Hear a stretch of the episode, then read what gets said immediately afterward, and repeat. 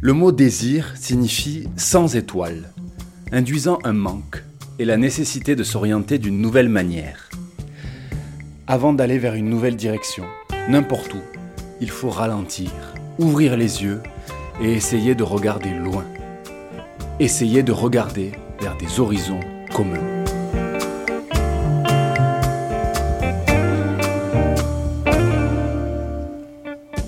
Chers auditeurs de Radio Grenouille, bonjour. Cette citation inaugurale est l'œuvre de l'artiste plasticienne milanaise Ilaria Turba, invitée de ce grand entretien. Ilaria Turba fait partie de la bande d'artistes du ZEF, cette scène nationale née de la fusion du théâtre du Merlan et de la Gare Franche en 2019. Ilaria Turba a la chance d'avoir trois ans pour travailler, trois ans pour partager ses pratiques, trois ans pour développer son projet artistique, le désir de regarder loin. Trois ans pour laisser des traces dans le territoire qu'elle explore.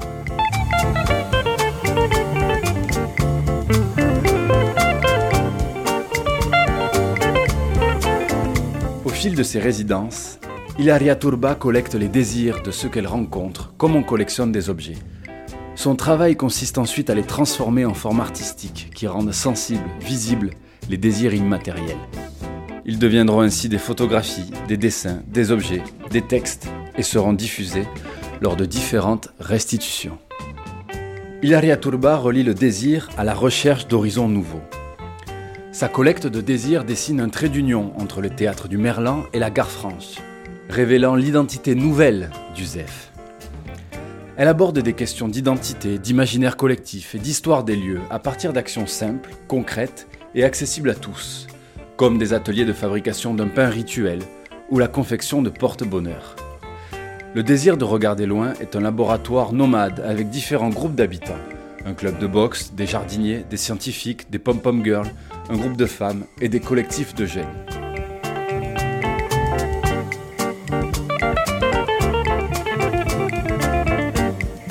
Voici un grand entretien avec Hilaria Turba, enregistré dans sa cabane mitoyenne de la maison de la gare franche. Un entretien où elle retrace le chemin qui l'a mené jusqu'au ZEF, sa rencontre avec Francesca Poloniato, la directrice du ZEF, son regard sur ce territoire et les évolutions de son projet qui devrait être exposé en juin prochain au MUSEM, suite à la traversée des désirs, une balade de 12 km liant le Merlan à la gare franche. Une balade émaillée de tous les désirs collectés. Toi, tu me dis si je fais vraiment des bêtises en français.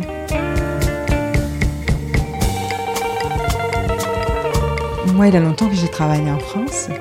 Surtout, j'ai travaillé mm, un moment avec une chorégraphe italienne qui s'appelle Ambra Senatore, qui maintenant elle dirige la scène nationale de, le centre chorégraphique euh, national de Nantes. Mais quand on était dans notre parcours euh, comme artiste euh, un peu plus jeune, on avait créé des œuvres ensemble vraiment euh, des œuvres participatives. Et une de ces œuvres participatives s'appelait Je ne sais pas tricoter. Et c'était autour euh, le fait que notre génération sait faire très peu de choses manuelles. Donc cette question d'oubli de la manualité. Donc on est, la proposition c'était dans la roue, on avait un tricot long et on demandait à l'agent de s'arrêter et de nous aider à longer ce tricot. Et pendant ce moment de faire, l'agent racontait des histoires reliées à le fait d'être écouté, qu'est-ce que signifie que c'est, qu'est-ce que des réflexions autour à l'oubli de ou la reprise de, de savoir-faire manuel. Et nous, on l'avait fait à Besançon. Une des étapes de ce projet, c'était à Besançon où Francesca travaillait dans ce temps-là. Donc on avait, on eu un échange super positif. Elle était vraiment très touchée dans ma pratique. Et comme elle euh, était toujours euh, sensible les questions de territoire, euh, de, de thèmes, pour moi très importants, et des pratiques participatives, dans le sens que l'art et la culture peut être un espace de dialogue, de rencontre, de dynamique, de changement.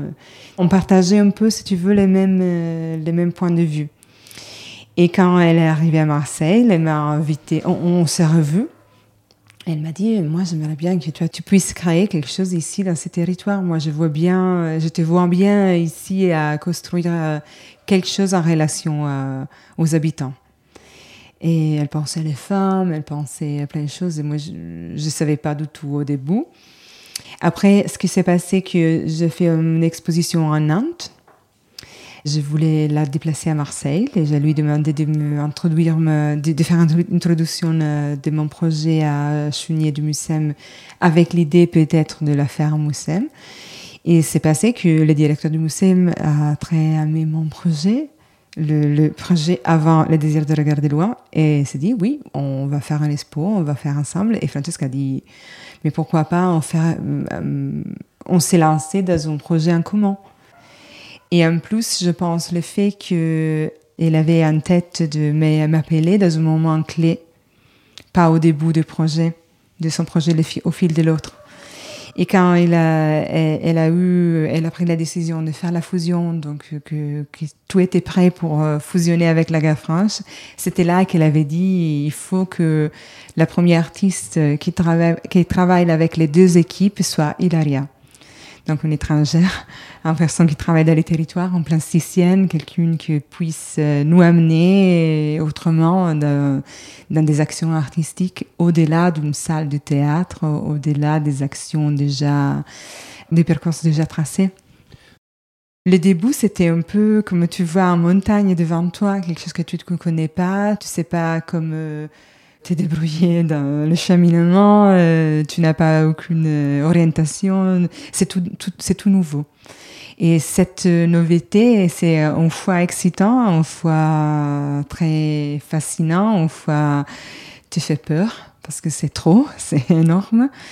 Et, mais de toute façon, moi, j'étais jamais seule. C'était vraiment un travail, c'est nourrir, c'est nourrir, oui, dans les avec les territoires, mais aussi dans une présence d'une équipe qui m'accompagnait tout le temps. Et donc, euh, Francesca savait bien que moi, je suis un peu sauvage, c'est tout des côtés, donc je suis plutôt livre. Et j'ai une pratique qui est plutôt livre. D'un l'autre côté, j'aime bien, euh, j'aime vraiment une expérience autour de la participation collective qui fait que moi, j'embarque facilement plein de monde dans mes projets. Elle voyait, je pense, euh, la possibilité que je pouvais embarquer une équipe euh, dans une aventure pour les deux équipes totalement nouvelles. Les embarquer et du coup faire équipe. Ouais. Donc je suis arrivée vraiment un an avant la fusion vraie, aussi pour travailler sur l'identité, la nouvelle identité du ZEF à travers mon travail, de pouvoir parler d'une autre scène nationale qui, qui venait, qui arrivait. Et pour moi, c'était très intéressant parce que, si tu veux, j'ai pu avoir un, espace de visibilité pour les projets très différent que ce que j'ai habituellement. Par exemple, l'image qui a été choisie pour l'entrée de, théâtre, c'est une image faite pendant un atelier. C'est une jeune fille qui a fait un atelier et à un moment, elle s'est retrouvée devant l'entrée du théâtre style impression 8 euh, mètres pour, euh, je me souviens plus que laquelle, dans son propre quartier. Donc tu imagines toi, tu grandis dans un quartier, au moment où tout le monde te voit euh, énorme, comme une star devant l'entrée du théâtre. Est-ce que tu peux peut-être nous, me décrire cette, cette fille, sa personnalité Alors, elle s'appelle Océane. Elle s'appelle Océane et une de, la, de les jeunes qui animent le collectif jeune de la Bousserie question collective vraiment euh, qui s'est créée il y a pas longtemps. Ils n'ont pas encore euh, un local où se retrouver. Ils, ils se retrouvent euh, à l'Agora. C'est une scène sociale qui est à côté de l'ex-Berlin, maintenant Zef Berlin. On a eu une très belle rencontre avec elle. Elle est une nana super intelligente, super. Euh, après, on a que fait un travail collectif et en photo. Et quand euh, Francesca et la communication de Zef, ils ont dû choisir une image, tout le monde a beaucoup aimé cette image un peu mystérieuse. Parce que c'est une image, si tu veux, c'est une jeune fille euh, dans les noirs qui regarde loin tu vois rien autour d'elle, elle est un peu dans une zone d'ombre et elle regarde quelque chose que nous, on ne voit pas, mais c'est sent quelque chose de positif. Tu n'as pas l'idée de, de regarder de loin vers quelque chose de négatif. Et par contre, elle est dans les noirs, est dans les mystères, dans un endroit un peu vide. Donc, c'est cette tension entre entre ces deux dimensions, je pense que c'est bien tombé. Dans Il y avait la perspective et en même temps le socle vide, nouveau, euh, exactement, blanc. Exactement. La page à écrire. Quoi. Exactement. Et c'était concret et ouverte à le même temps. Moi, je travaille des fois avec, dans le cadre de communication parce que j'aime bien, comme mes projets amènent des contenus, amène euh, des thèmes et amène souvent de questionnements. J'aime bien de passer aussi côté communication. Et des fois, euh, les gens qui travaillent dans la communication me demandent aide pour construire des processus de communication différents, participatifs. Par exemple, j'ai fait des campagnes pour Amnesty International, j'ai fait des campagnes dans des cadres culturels où il avait vraiment un peu l'envie d'avoir pas l'image comme, mais plutôt en réflexion. Et là, j'adore. En général, c'est un cadre que je suis vraiment. C'est une de mes, mes de l'endroit où j'aime bien travailler. Oui, une de tes qualités, de tes forces et en même temps de... Ouais. Et donc, euh, c'était super chouette, cet mélange entre, si tu veux, euh, travail d'équipe, communication, travail sur le territoire, que c'est le cœur, un thème si fort. Tout ça a fait une expérience un peu unique qui se peut développer seulement quand tu as des rencontres très fortes dans les contenus quand tu as le même point de vue, quand tu as les mêmes euh, valeurs. Donc pour moi, c'est vraiment un peu la première fois qu'il me passe une commande de trois ans. Avoir un projet à développer pendant trois ans, c'est un cadeau énorme. Et c'est un cadeau aussi pour le territoire parce que ça signifie que vraiment être dédié pas comme un artiste qui arrive, fait un, truc de deux mois, demi-saison et après ça va, signifie que faire quelque chose qui reste, qui peut-être là son trace un peu plus profonde, créer des dynamiques, après ça va à la somme des choses qui sont pas seulement des traces, sont des fois des compétences, sont des fois des endroits où ou pouvoir euh, continuer à travailler. donc, euh, Toi qui es une, artiste aussi euh, nomade dans ta vie, dans tes projets, quand on t'a proposé trois ans, tu t'es dit que c'était justement le bon tempo, t'as pas eu peur que trois ans c'était peut-être un, peu trop long. Ça n'a pas été anxiogène pour toi? Non, j'ai jamais pensé à ça. Par contre, c'est challenging, comme on dit. Euh. Il y a quelque chose que tu changes, c'est une relation que tu laisses. Euh. En plus, en tant personnel, euh, c'est un choix fort de se dire si tu as du temps dans les mêmes endroits à construire des choses nouvelles. Donc, c'est plutôt ça, plus que dire c'est trop de temps, par contre, moi, je pense pour faire un projet long terme, pour moi, les minimums sont 3-4 ans. Pour faire un vrai projet d'art, c'est le bon timing. Vraiment, je suis arrivée avec l'idée d'écrire un projet. Donc, je suis arrivée avec pas un projet déjà fait, plutôt un thème que j'avais choisi avant. Le désir de regarder loin, c'était vraiment mon rencontre avec ces territoires. C'était un thème qui était dédié au territoire ou que tu aurais pu le faire sur un autre territoire? Non. Tu savais que c'était ce territoire-là Non, ça, ce thème est vraiment arrivé. Parce qu'il est universel, ce thème ouais. aussi. est arrivé à un moment très précis quand je fais les premiers repérages à Plan d'Ao. Je connaissais pas du tout Marseille, je connaissais pas du tout Plan d'Ao, hum, les quartiers nord, je savais rien du tout. Et quand je suis arrivée à Plan d'Ao, il vraiment été évident le thème. C'est comme, euh, tu sais, une épiphanie, quelque chose qui t'arrive tellement clair. Je me souviens, j'ai même dit à Francesca, le même moment, euh, en voiture, en retournant euh, où habité dans ce moment, à l'hôtel, j'ai dit, Francesca, je vais travailler avec les désirs, autour des désirs de, de ce territoire pour essayer de regarder loin. Parce que je pense que j'étais aussi dans une réflexion de la vie, une réflexion plus générale, où je n'arrivais pas à voir loin, à me projeter dans le futur.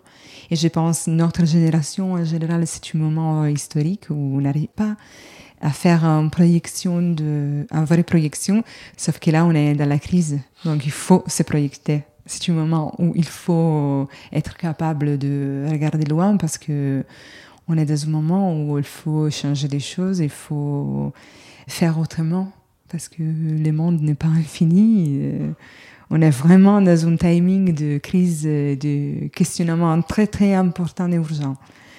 Et donc, le fait de faire, euh, de prendre ce projet, c'était aussi de dire, je ne vais pas raconter une histoire, je vais poser des questions, je vais poser une réflexion et je vais faire une récolte des désirs. Simple. Et alors là, tu parles de l'urgence qu'on a dans cette crise de se projeter de regarder loin, euh, effectivement, pour mener à de grandes et, réelles nouvelles orientations, disons réorientations. Mais en même temps, une crise, euh, ça nous étouffe et ça nous empêche aussi euh, de, relever les épaules, de relever la tête, de, regarder loin. C'est, comme on le disait aujourd'hui, des annulations quotidiennes. Comment toi, tu travailles ça aussi? Tu sais que le terme désir, le terme désir signifie s'orienter sans étoile. Donc, euh, euh, j'ai un peu étudié ce mot étymologique, le significat étymologique, et euh, il a aussi plusieurs interprétations. Là, qui me plaît plus, c'est que s'orienter sans étoile signifie que, toi, tu, tu as tellement la vie d'une chose, c'est pour toi tellement urgent que tu t'embarques en quelque chose sans une condition favorable autour de toi, sans l'aide des étoiles. Donc, s'orienter sans étoiles signifie que ton, ton envie, la force de voir, de vouloir avoir ou prendre une chose, c'est tellement fort que tu, tu dépasses euh, la peur, tu dépasses les conditions pas favorables et tout, tout va. Il y a quelque chose, je pense, de l'humain qui est fort, collectif et amène dans les bons endroits. Sauf que on, est vraiment un peu dans la confusion. On est tellement dans la confusion que des fois on n'arrive pas à voir qui est possible et faisable. Aller vraiment loin. Donc aussi dans le désir de regarder loin, tu le vois comme une force collective aussi. Ouais. Si tu veux, c'est comme mon sentiment qui part de toi, mais parle de quelque chose de collectif. Parte dans un, de part dans, dans une envie personnelle, mais après quelque chose de beaucoup plus large. Et des fois, ce sont des choses simples, des fois, ce sont des choses vraiment un peu fortes, ambitieuses ou idéales. C'était instinctuel, je choisis cette, thème. Et après, il m'a pris beaucoup de temps de comprendre pourquoi et qu'est-ce que c'est. Tu sais, des fois, moi, je choisis des choses que je sens qui sont justes, mais après, j'ai la découverte petit à petit, ce thème, en demandant à gens euh, qu'est-ce que c'est un désir de regarder loin pour toi n'est pas évident qu'est-ce que c'est un désir de regarder loin. Donc je devais expliquer. Et moi, j'ai trouvé trois types de désirs de regarder loin. Une qui se projette vers le futur, une vers le passé, parce qu'on a aussi plein de choses qui derrière nous qui sont des désirs de regarder loin, dans le sens de... Et aussi voir autrement le présent. Donc voir euh, ce que tu as là et tu n'arrives pas à voir. Donc aller un peu au-delà des stéréotypes, aller un peu au-delà de ce qu'on pense de voir, de savoir, de, de, connaître, et regarder loin dans le sens de aller voyager dans le présent, dans, dans... Ça veut aussi dire creuser, approfondir. Ouais, plus qu'approfondir, voir autrement. Moi, des fois, je me passe plein de choses que...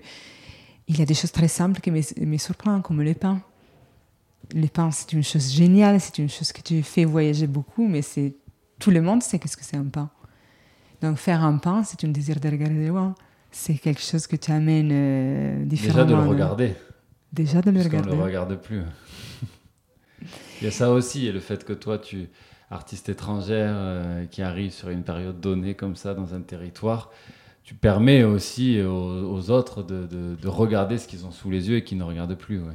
Ouais, et en plus, tu sais, le fait d'être femme italienne ici, je sens que amené beaucoup de curiosité, de dire qu'est-ce que fait elle ici, qu'elle qui cherche?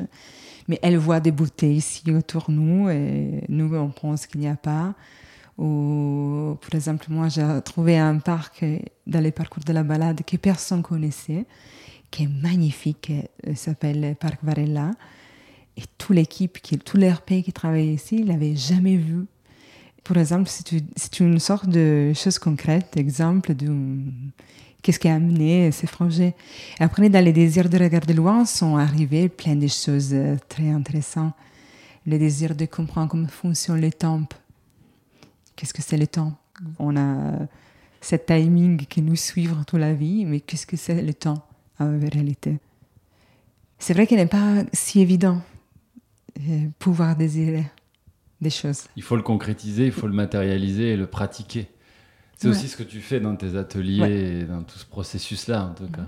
Faire des actions simples, concrètes, sans rien de trop intellectuel derrière. Euh, je, le, je le dis pas. Non, mais c'est de briser des barrières aussi, les, barrières aussi fantasmées d'un désir qu'on n'atteindra pas. Puis hop, elles peuvent être brisées par des premières actions simples qui vont mener à d'autres. Et en effet, l'idée simple du projet, c'était je fais une collection de désirs, je les transforme en objet, en dessin, en mot, en photo, et je reporte tout ce, je reprends tout cet objet et je le reporte, je le remets dans le territoire même où je l'ai pris. Si tu veux, ça c'est vraiment la chose plus simple pour décrire le projet. Donc c'est une collection de désirs diffusée dans les territoires, dans un parcours de 12 km qui en plus euh, réunit les deux, lieux, les deux lieux où j'ai travaillé. Je pense que les jours que je, vais voir ça, c'est un jour euh, inoubliable de ma vie. De voir euh, un centaine de désirs de regarder loin euh, qui deviennent concrets, deviennent lisibles, deviennent euh, que les personnes peuvent voir. Peut-être qu'il y aura des gens qui vont penser la même chose, vont découvrir des choses, au contraire vont à dire oui, mais sera bien ça, imaginez ça. Donc c'est vraiment une sorte de vision mais c'est une vision qui amène une énergie. Et c'est ça qui m'intéresse, amener une énergie positive. Amener quelque chose qui soit plus qu'un résultat d'un projet participatif, un vrai dynamique euh, Être le moteur à la fois de cette fusion et puis de, de nouvelles dynamiques. Quand on parle de désir de regarder loin, il y a aussi le désir euh, dans le temps, euh, comme on le disait, puis le désir par rapport à l'âge aussi, puis à l'évolution dans la vie, parce que là on parlait d'Océane donc dans cette campagne de communication. Donc là on a du désir quand on est jeune, euh, on a encore heureusement beaucoup de rêves, beaucoup d'espoir. Le désir d'ailleurs étant, oui, relié au rêve. Est-ce que euh, tu, travailles toi aussi avec tous les âges et le fait de regarder loin, même avec des personnes âgées, et de garder du désir, peu importe aussi euh, la manière dont la vie a roulé sur, euh, sur la personne? Et ce qui passe, que les jeunes ils ont plein de désirs de regarder loin personnels. Et les personnes âgées, ils ont plein de désirs de regarder loin collectifs pour la société, pour la famille, pour le quartier, pour donc c'est vrai que plus Comment t'expliques ça? Et parce que c'est simple, parce que toi, tu as la... plus tu, tu accumules l'expérience dans ta vie et plus tu, te rends compte que les envies personnelles, oui, il y a des fois, tu arrives à le à, les prendre, à le concrétiser, des fois pas, mais après, ce que la plupart, ils pensent à ses neveux, à la famille, à ses filles, à les, les générations nouvelles, plus qu'à eux. Et donc, si tu veux, c'est une thème qui est plus, je pense que paradoxalement, si qui est plus santé pour les jeunes, parce qu'ils ont cette énergie qui monte de prendre le monde, de le transformer, être quelqu'un, laisser un signe de l'histoire. Si tu veux, les personnes âgées ou les personnes avec des matures, qui ont, avec expérience, ils ont un regard de loin plus profond, plus euh, maturé, plus euh, dans la réflexion collective, plus, euh, avec une énergie différente. Mais pour moi, c'est tout à fait intéressant. Aussi, les enfants, ils ont des désirs de regarder loin euh, magnifiques. Des fois, ils sont plus libres dans l'imagination, donc ils disent des choses. Euh, par exemple, j'ai eu cette toute petite fille qui a désiré, qui a donné son désir à eux, à elle, et c'était avoir des jumelles pour pouvoir voir la vie dans les arbres. C'est simple, concret, poétique et totalement fascinant parce que c'est vrai, nous, on, le sait, mais on ne le sait pas. On ne le sait pas. Donc là, c'est un exemple de désir de, loin euh, dans le temps présent. Tu vraiment te projectes pas dans le futur, le passé, mais tu regardes ce que tu as autour et tu essaies de dire mais, mais dans les arbres, qu'est-ce qu'il y a dedans? Je vais voir là-dedans. Là-dedans, il y a une réponse. Moi, ce que je, vraiment je voulais beaucoup est de créer des espaces surtout d'espace de silence, de, de pause. Parce que je pense que ça, ça passe aussi quand tu t'écoutes. Tu as le temps d'écouter les choses, de vraiment euh, te poser. Et ce type de détachement arrive quand tu, tu as la possibilité de t'arrêter, respirer, dire ok, je suis vivant.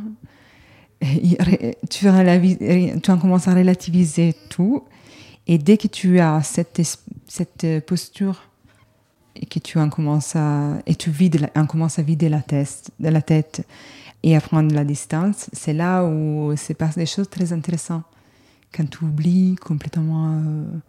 Et donc, dans beaucoup des ateliers, beaucoup des activités ou des actions que j'ai fait, je voulais vraiment beaucoup cette dimension de temps, d'espace, de calme, de suspension ou d'aller dans notre, de toucher notre, notre espace ou notre dimension de temps calme.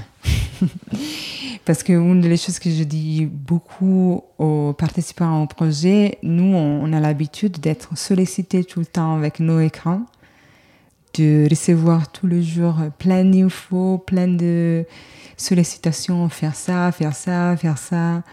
Et, l'écran, c'est la première barrière aussi. Oui, tu rends myope, tu n'arrives pas à voir. Nous, on est complètement euh, euh, myope. Et là, je pense que les confinements nous donnaient un choc. C'était peut-être la première fois dans notre histoire, ou, dans notre histoire récente, qu'on a senti cette idée de oh oh, c'est vraiment relatif notre euh, parcours.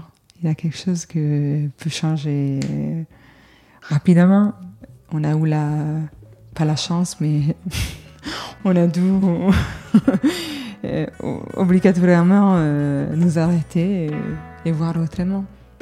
Sauf qu'on n'a pas peut-être fait toutes les réflexions qu'il faut et toutes les actions qu'il faut faire. Mais c'est un début, c'est là, c'est évidemment le, une chose qui nous demande de faire euh, autrement.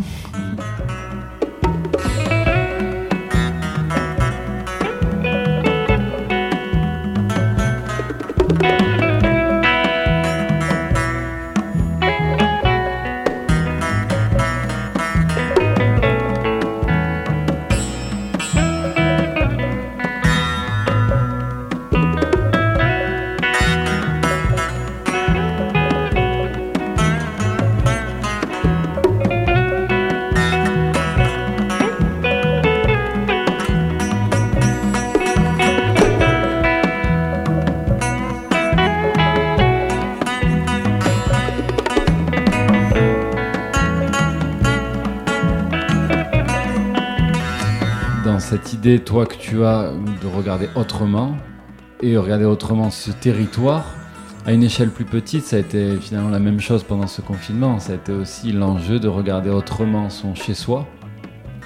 Est-ce qu'il y a dans le noyau souvent familial, c'était ça qui restait, et regarder autrement euh, la base et puis euh, le kilomètre les kilomètres autour de chez soi. Donc ça a été vraiment une manière de regarder autrement ce territoire comme ce que tu essayes de faire avec euh, les habitants de, ces quartiers-là. Quand on a décidé de faire cette, euh, cette stand itinérant dans les territoires avec la création des porte-bonheur, moi j'ai vraiment senti un peu la différence, une différence de relation avec les gens.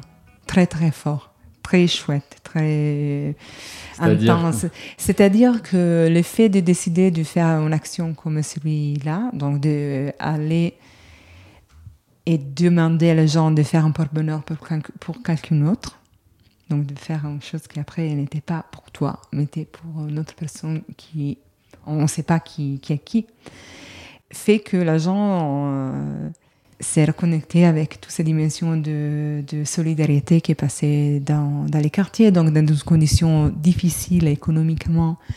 Il y a aussi dans les questions totalement pratique de pas pouvoir faire euh, des choses, pas avoir le, les conditions normales de vie comme avant.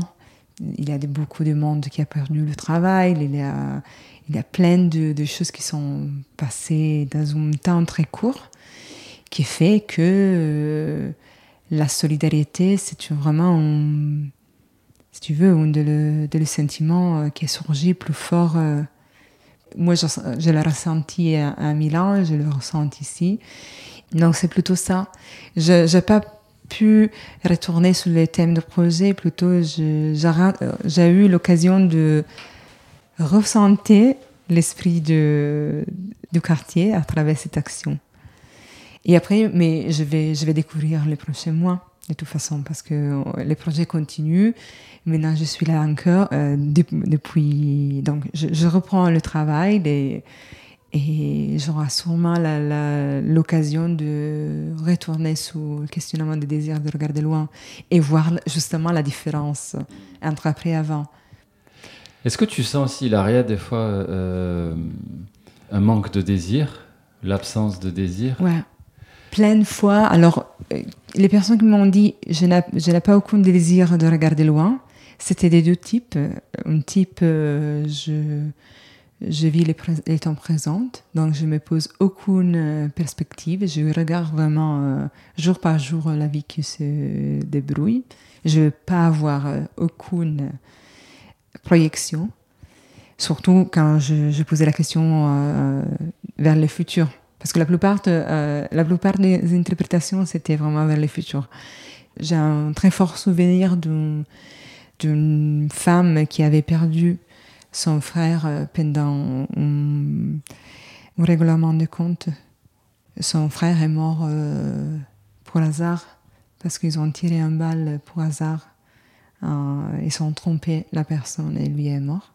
Donc c'était vraiment dans le hasard de, et quand on lui demande qu'est-ce que c'est le désir de regarder loin à soi, clairement, elle n'arrive pas. C'est tellement euh, noir et difficile ce qu'elle a vécu que. Mais des fois, je pense que aussi dans ces conditions-là négatives, toi, tu peux indiquer des choses. Là, je suis là aussi un peu plus, un peu pour ça, pour dire, ok, je comprends, mais après, toi, tu as vécu ça, donc euh, tu peux indiquer des choses parce que parce que tu as cette expérience.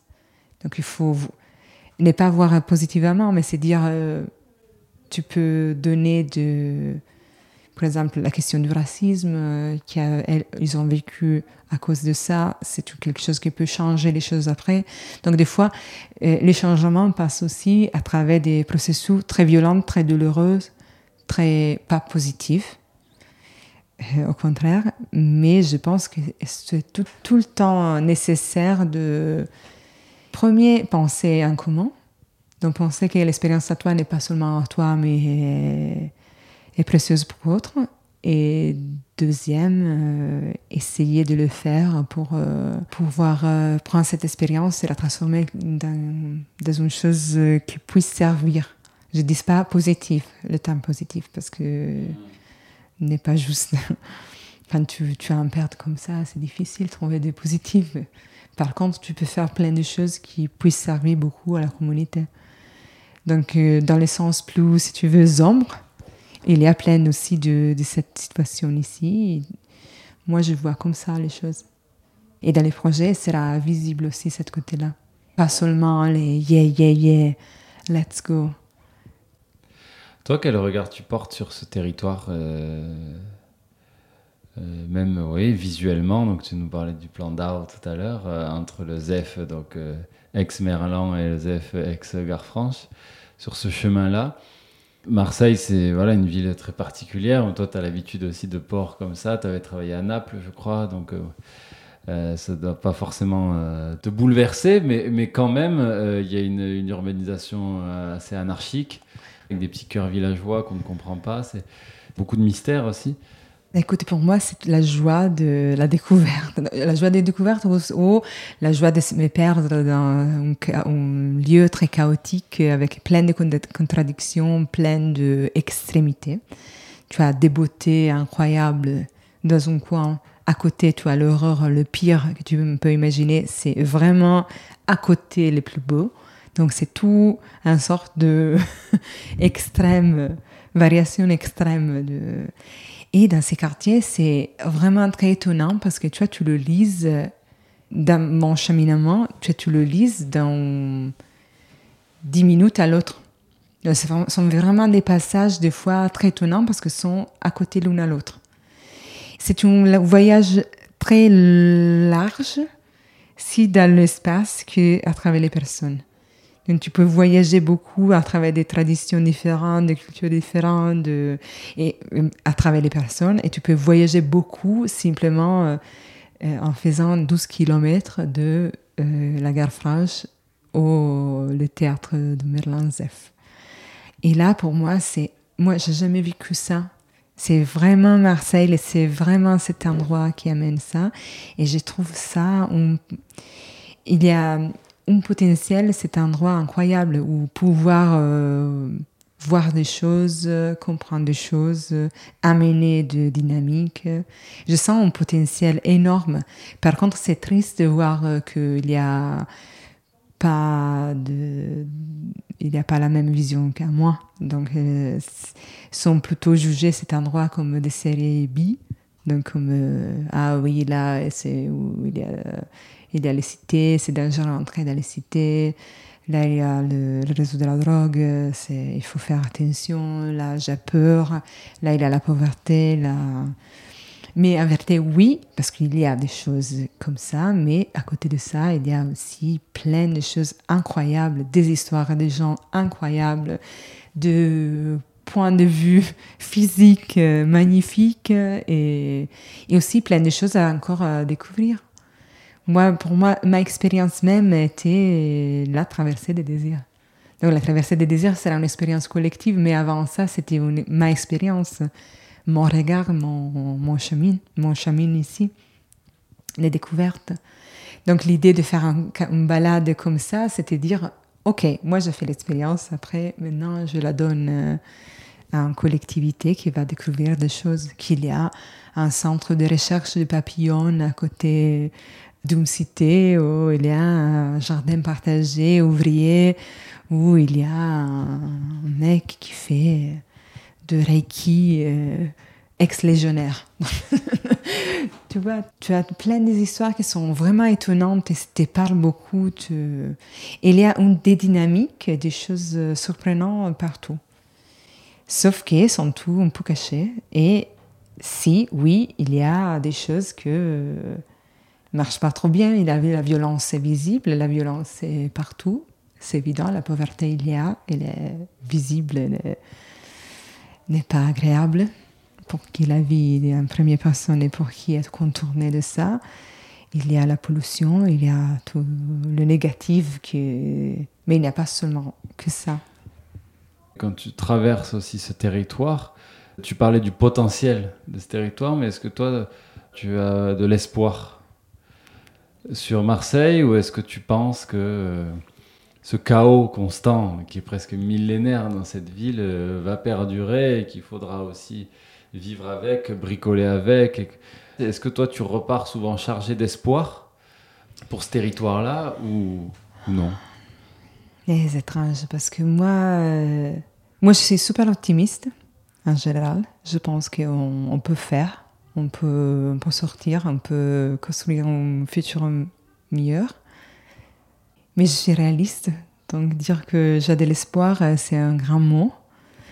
Moi, je suis fascinée, très fascinée de ce que tu es à Marseille. Je pense que c'est un laboratoire. C'est un laboratoire. Ça se passe beaucoup de à travers la politique, à travers les choix des gens euh, de chacune. Donc, euh, j'ai l'espoir, euh, oui et non. Je sais pas. la vérité, est que je me pose pas cette question d'espoir. Dans ce sens-là, je suis plus dans le dans l'idée de, valoriser ce que je vois de positif dans les concrets et de, de pouvoir échanger ça avec des autres gens. Je suis plus ça que dire euh, oui, j'ai l'espoir que les quartiers nord, parce que sont, ils ont, je vois tout cet potentiel, vont être euh, un endroit magnifique où il passe plein de choses qui mélangent, tous les, qui mélangent les gens ou que après, euh, tu sais, la vie, c'est comme ça. Des fois, il arrive des choses magnifiques, des, des, fois, il arrive des choses euh, terribles. Moi, dans ma, expérience ici, c'est passé tout. J'ai fait toutes les expériences. Donc, aussi les négatifs. Quand tu portes un projet comme celui-ci, toi, tu exposes physiquement aussi dans les lieux. Donc, euh, n'est pas un jeu.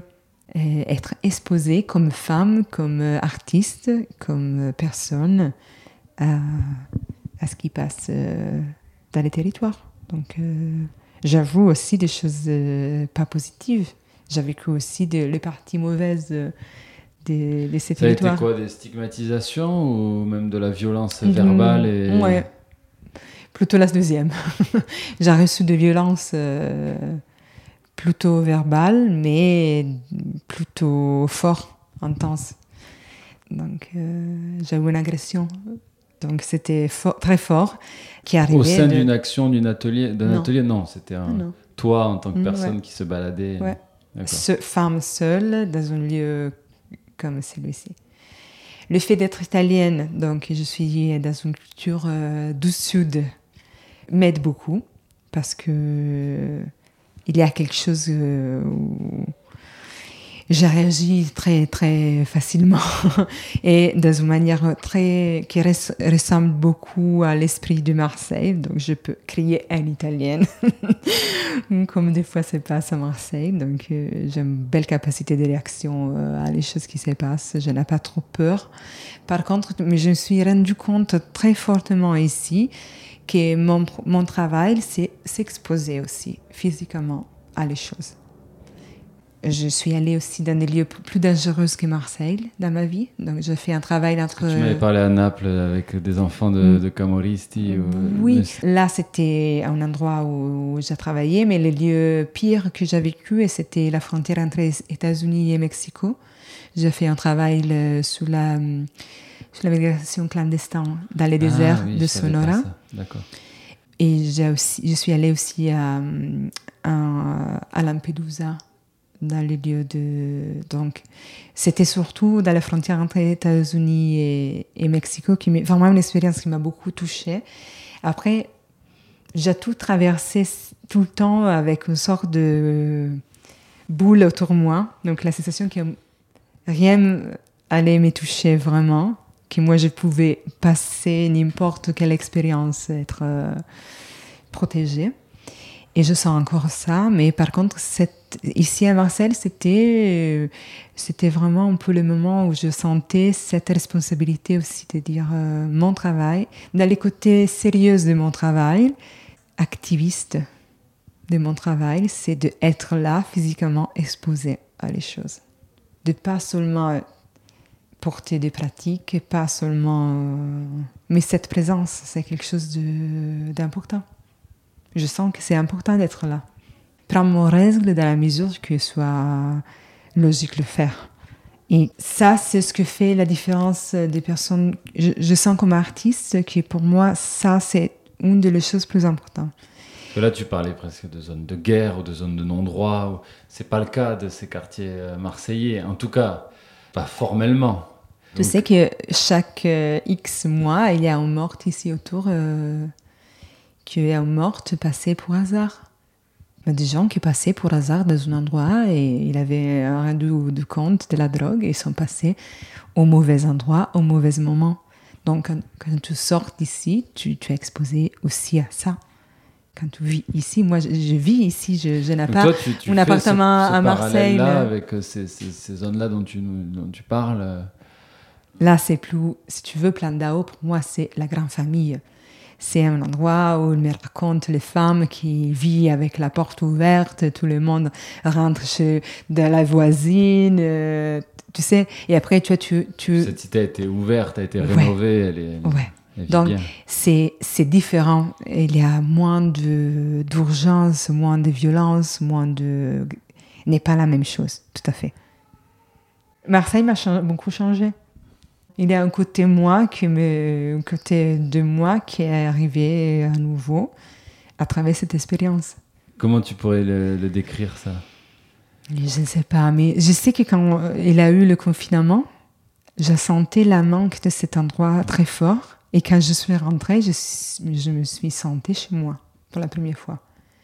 Je, et le fait de, de retourner dans les roues à faire euh, l'action dans les territoires était vraiment dans cette, cette dimension-là de dire il y a quelque chose ici que me rassemble, qui parle aussi de moi, que je sens que fait partie de, de mon esprit.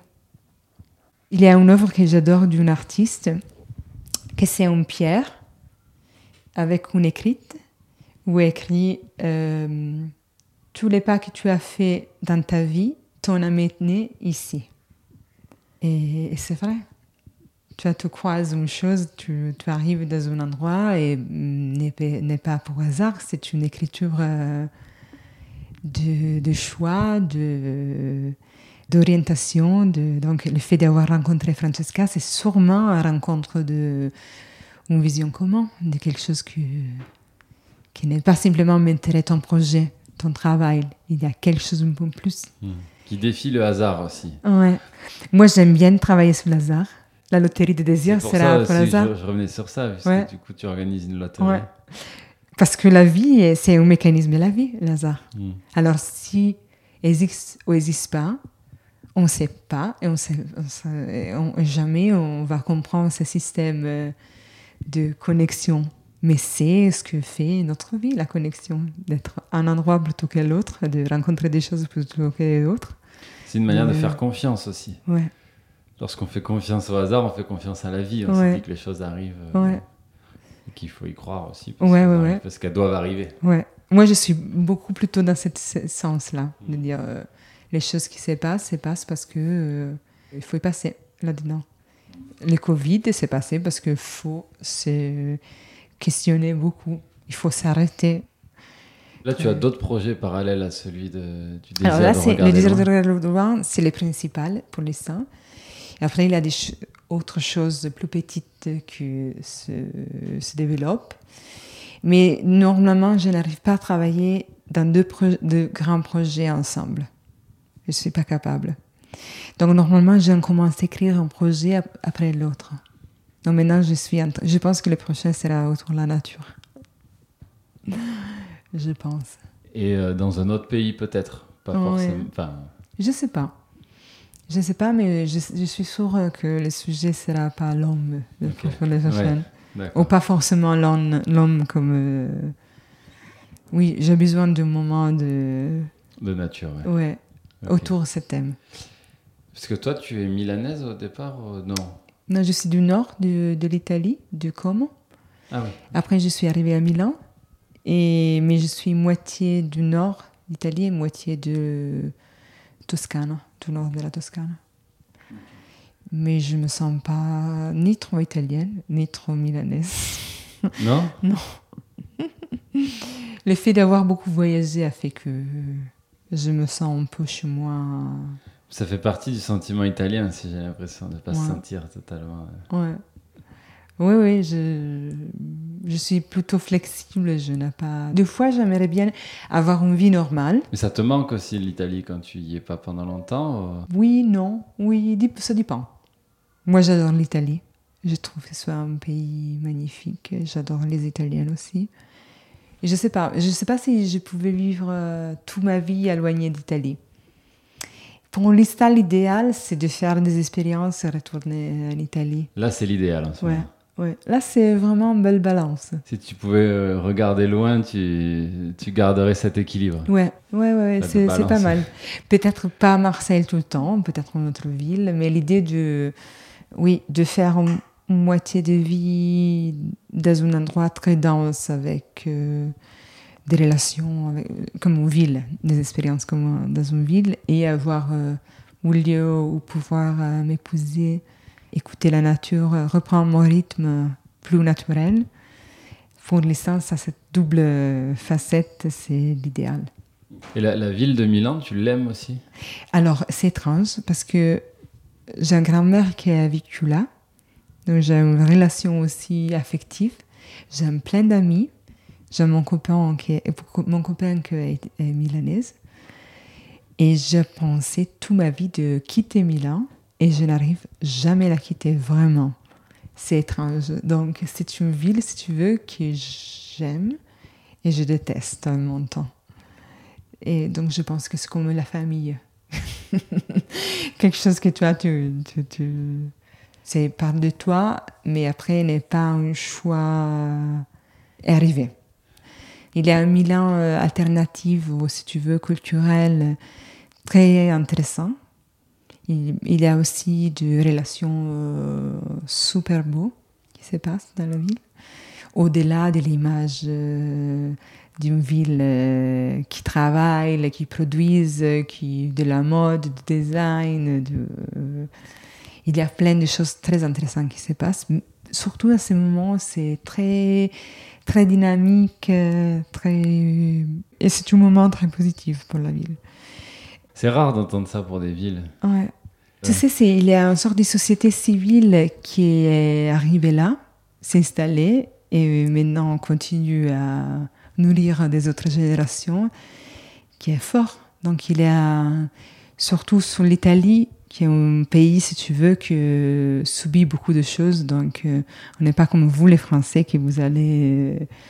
Vous réagissez beaucoup à les choses. L'Italienne ne réagit presque jamais à les choses. Et en termes de sens civil ou sens de peuple, c'est vraiment un pays un peu perdu.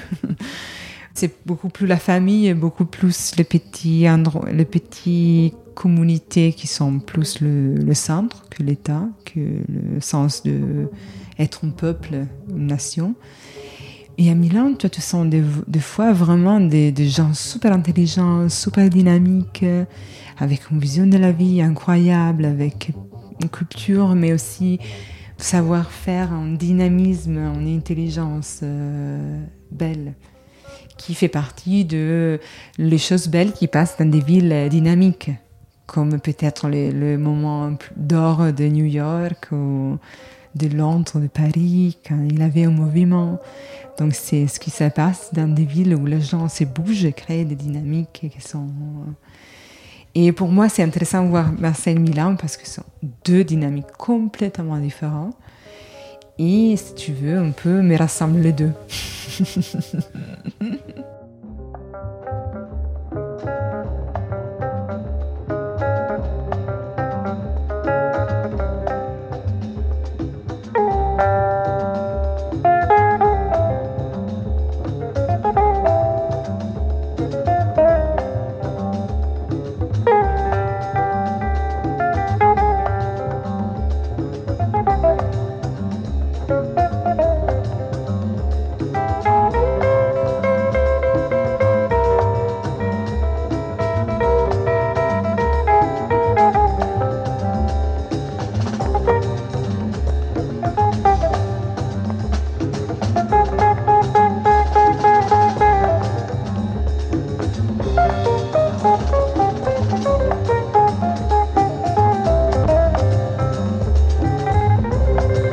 y a des ateliers où je travaille avec des groupes, il y a des ateliers avec je travaille avec des gens qui arrivent pour hasard.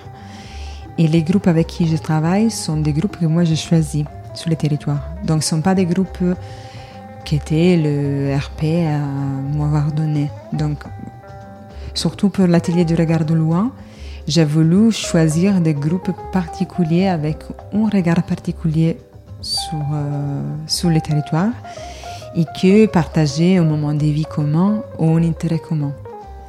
Donc les groupes sont, euh, que je choisis sont le groupe de jeunes de la Bousserine, le club de rap and box, donc le club de la boxe de la Bousserine, qui est un endroit incroyable, magnifique d'échanges, de, euh, ils font des choses incroyables. J'ai vraiment adoré ce lieu-là. Parce que euh, du coup, tu, tu, travailles avec un groupe et ensuite tu finis avec un groupe et tu passes à un autre groupe. Ouais, exactement. C'est pas plusieurs groupes en même temps. Non.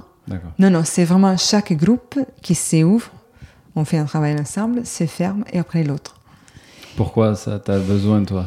Je trouve ça juste parce que je, je rentre dans une dynamique, je rentre dans un imaginaire, Je me concentre sur cet imaginaire, je développe quelque chose avec les groupes et après je peux sortir. Après, il y a le, les jardiniers du jardin partagé. Ce sont trois jardins partagés ici à la Gare Franche, la Castellane et le Castellas. C'est un groupe de mélangé. J'ai travaillé avec, avec un groupe de jeunes mères qui, dans une situation un peu difficile, donc sans un copain, qui ont eu un bébé où ils devaient l'avoir. Ils ont besoin d'un accompagnement parce qu'ils sont dans une situation de vie un peu difficile euh, au foyer Caganis, ici à Saint-Antoine. C'était super chouette, super fort comme expérience. Après, euh, travaillé, je vais travailler avec euh, les clubs de foot de la Boustérine. Je dois terminer le projet, le, groupe de les Pompon Girls du Plan d'Ao. Euh, les perles des oasis s'appelle. Et après, il y a je, le groupe de femmes de Plan d'Ao, justement, parce que c'est un groupe que je voulais bien. particulièrement, oui. Et après, il y a un groupe mix qui n'est pas un groupe, mais sont des singules qui, sont, qui se regroupent virtuellement, qui sont les chercheurs. Donc, personnes qui travaillent dans des, dans des domaines très précis, précis, qui ont un point de vue très particulier, avec qui on, on, on a des échanges et on travaille ensemble. Est-ce que tu peux m'expliquer pour finir, Hilaria, cet atelier du pain, ce pain du désir? En quoi le, pain est important pour toi et en quoi il est aussi symbole de. Écoute, le pain est arrivé parce que il y a longtemps que je veux faire quelque chose lié à la bouffe et lié à les choses à manger. Et ici, on avait les conditions idéales pour le faire parce qu'il avait une cuisine, un four à pain en argile construit par les habitants. Il avait Zara, la maîtresse de la maison, qui est cuisinière et médiatrice culturelle. Donc, j'avais vraiment la condition idéale.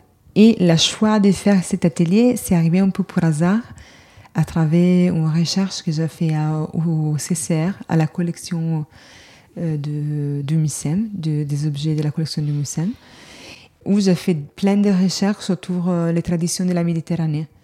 Avec déjà un peu l'idée, si tu veux, ça c'était au début du projet, j'avais l'idée d'implanter, de, d'implanter de, nouveaux rituels et donc, je voulais voir euh, dans le passé qu'est-ce qu'il avait dans la culture méditerranéenne comme euh, rituel. Et c'est là où je suis tombée sur le père rituel. Et j'ai vu que c'est une rituel, c'est une pratique euh, qui vraiment traverse tout le, Méditerranée, d'Italie, l'Espagne, la France, le, le, Maghreb. Il a plein de traditions liées à ce type de pain partout dans les Méditerranéens. Et je me suis dit, écoute, on va créer une nouvelle, euh, une nouvelle tradition. ici, au ZEF, à la gare France, qui s'appelle le pain du désir. On va faire un pain rituel qui n'est pas un pain religieux, mais c'est un pain euh, qui arrive d'une proposition d'un artiste. Et donc là, on, a choisi une recette à partir d'une étude d'une pain rituel sicilienne et c'est très passionnant, très... parce que le pain, si tu veux, c'est une chose euh, simple que tout le monde connaît. Et pour moi, l'idée de amener un désir dans un pain, dans une pratique aussi de création d'un objet comme le pain. Bon, malaxe aussi. Exactement. C'est magique. Tu en commences avec de la poudre, de l'eau, de la levure, et après, tu, tu crées une chose qui c'est la magie. C'est, c'est normal, tout le monde le connaît, mais ce n'est pas. C'est, c'est, une magie. C'est une magie en plus bon, qui a un bon goût. Et plein de choses sont passées dans l'atelier. On a croisé plein d'histoires, on a croisé plein d'émotions aussi. Je pense que personne a l'idée de ce qui va passer.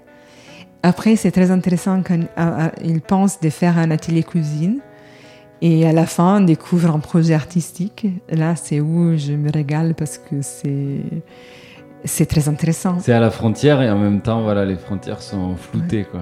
Et je trouve que l'atelier du pain de désir, c'est une des entrées plus intéressantes du projet. C'est vraiment un temps d'écoute et des échanges, euh, pour moi, tout à fait agréable et très précieux. La collection du pain du désir, on va voir, euh, je pense qu'elle va être exposée au musée. Et après, on verra qu'est-ce qu'on va faire avec ça. Parce que de toute façon, le pain ne va pas rester longtemps. Donc, euh, ouais.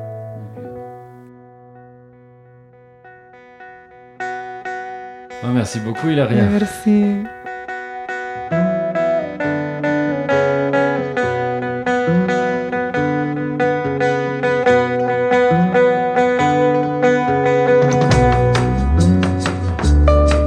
C'était un entretien avec Hilaria Turba, artiste associée au ZEF, dont le projet, Le désir de regarder loin, suit son cours jusqu'en juin prochain, date de la traversée des désirs, une marche artistique de 12 km reliant l'ancien théâtre du Merlan à la gare franche, soit le ZEF côté cours et côté jardin.